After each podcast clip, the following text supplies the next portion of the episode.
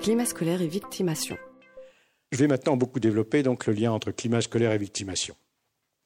C'est probablement les facteurs scolaires qui sont les plus explicatifs de la différence de victimation entre les établissements scolaires. La différence de quantité d'agression. Pour les élèves, on verra que c'est différent pour ce que les personnels peuvent subir éventuellement. Et c'est la recherche française, mais aussi la recherche internationale qui le montre.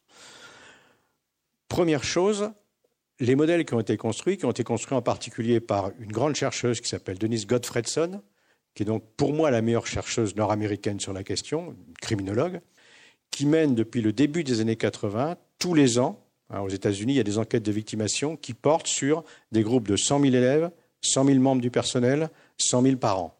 Ça commence à faire. Hein. On a là quand même de l'assez lourd. Ce qui n'empêche qu'il y a aussi des recherches plus qualitatives, etc. Il n'y a aucun interdit de, méthodologie. Et les modèles qu'elle a pu construire, du coup, sont très clairs. Le facteur le plus explicatif de la différence de victimation entre les établissements scolaires tient à la qualité de l'équipe éducative, bien avant des facteurs socio-économiques, bien avant des facteurs liés par exemple à la monoparentalité ou tout facteur dont on parle très souvent. En particulier, le premier facteur, c'est la stabilité des équipes éducatives. Ça, on le sait, ça fait plus de 20 ans que je le dis, la manière dont en France sont constituées les équipes, en particulièrement dans le second degré et en zone sensible, est criminogène. Elle est criminogène. Comment voulez-vous, quand un jeune, je prends un exemple que je connais bien, qui est formé à l'UFM, maintenant à l'ESP à Bordeaux, sait que 33% de ces jeunes formés auront comme premier poste un poste en collège sensible en banlieue parisienne, où ils vont arriver? Avec des équipes qui veulent changer, qui changent à 50, 60, 70% quelquefois tous les ans, où les seuls anciens de l'établissement sont les élèves de troisième, qui connaissent très bien par où il faut passer, qui connaissent très bien là où il ne faut pas aller, si on ne veut pas se faire attaquer ou si on ne veut pas se faire pincer éventuellement. Des gens qui arrivent, ils ne connaissent pas le quartier, ils ne connaissent pas du tout sociologiquement les personnes qu'ils ont en face d'eux. Hein. Ces jeunes qui n'ont pas de réseau affectif.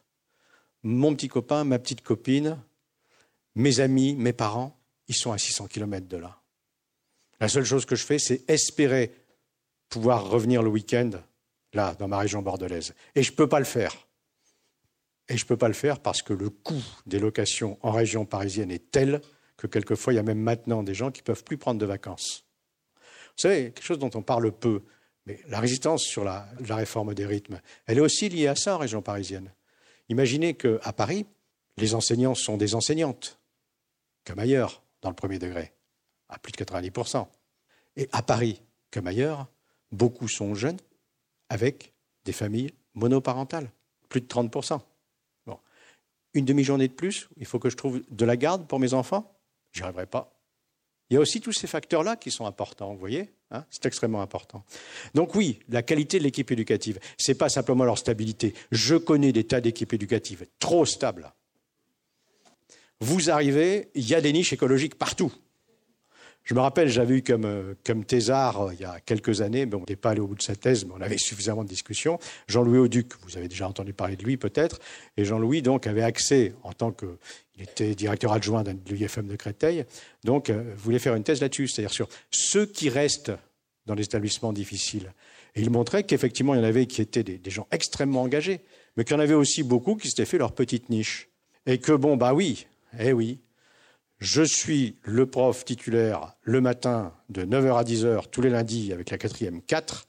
Si vous, monsieur le principal, vous me mettez avec toujours la quatrième 4, mais de 10h à midi, je vous accuse de harcèlement.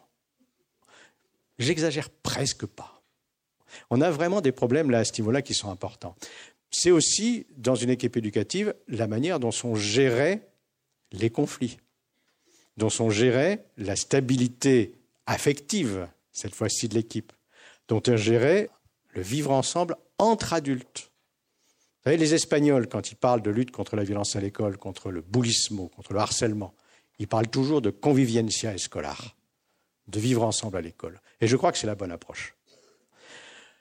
Troisième facteur, c'est encore un facteur scolaire.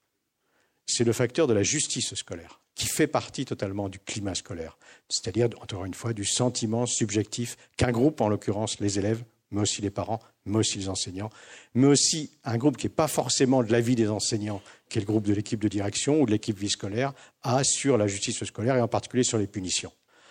En France, on le verra tout à l'heure, on a à peu près 60% des élèves de collège, par exemple, qui pensent que les punitions sont justes dans leur établissement scolaire.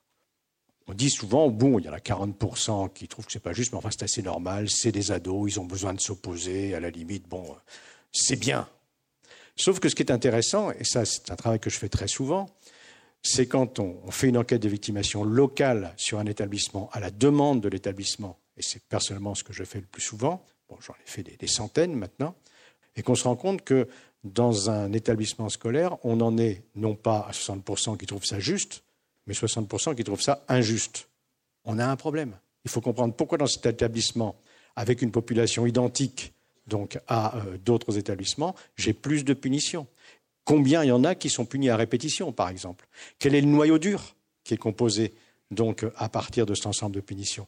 Comment on fait en sorte que ce soit plus efficace? C'est souvent là-dessus que ça se base. C'est vraiment un des facteurs essentiels, le sentiment de justice par rapport au règlement. Troisième élément important, élément scolaire, c'est la composition des classes. Et en particulier lorsqu'on surajoute de l'exclusion à l'exclusion, pour des raisons qui sont quelquefois moralement totalement justifiées.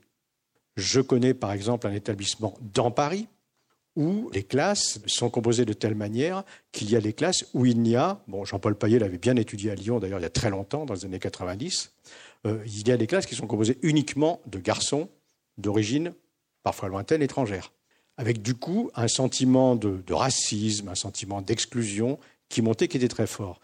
Alors, un, on remarquera que ce n'est pas pour ça que c'était des petits-enfants qui n'avaient rien fait avec des salauds d'enseignants qui faisaient punir des gosses qui n'ont rien fait, ce n'est pas du tout mon sujet, mais ça avait des effets sur cette classe, des effets importants. En particulier dans cet établissement scolaire, je me rappelle très bien, c'est un établissement scolaire où euh, une de ces classes à option, donc qui n'était pas très blanche, hein, il y avait huit élèves qui avaient cassé la figure à un enfant d'une classe à option allemand, qui lui était blond, ce qui fait que l'enfant, lui, a eu quand même un mois d'interruption temporaire du travail, ce n'était pas rien, hein, que les élèves se sont fait renvoyer, euh, dont certains se sont retrouvés au bled où ils n'avaient jamais été, et euh, où, bien sûr, on a eu du coup des tracts du Front National pour le racisme anti-blanc, etc., etc., à l'entrée de l'établissement. Les enfants qui ont cassé la figure à l'autre enfant sont responsables, coupables, c'est normal qu'ils soient punis c'est normal que les, parents aient porté plainte. C'est normal. Mais dans la manière dont ça s'est monté, on ne doit pas s'exonérer d'une certaine responsabilité. Encore une fois, tout à l'heure, je disais, bon, la question de la violence à l'école n'est pas qu'une question de sécurité publique. C'est aussi une question de santé publique. J'y reviendrai en parlant du harcèlement, mais c'est essentiel. La violence à l'école, le harcèlement en particulier, ont des conséquences en termes de santé mentale qui sont très importantes très importante. Donc, le climat scolaire participe aussi, on le sait, à euh, la réduction des problèmes de santé mentale.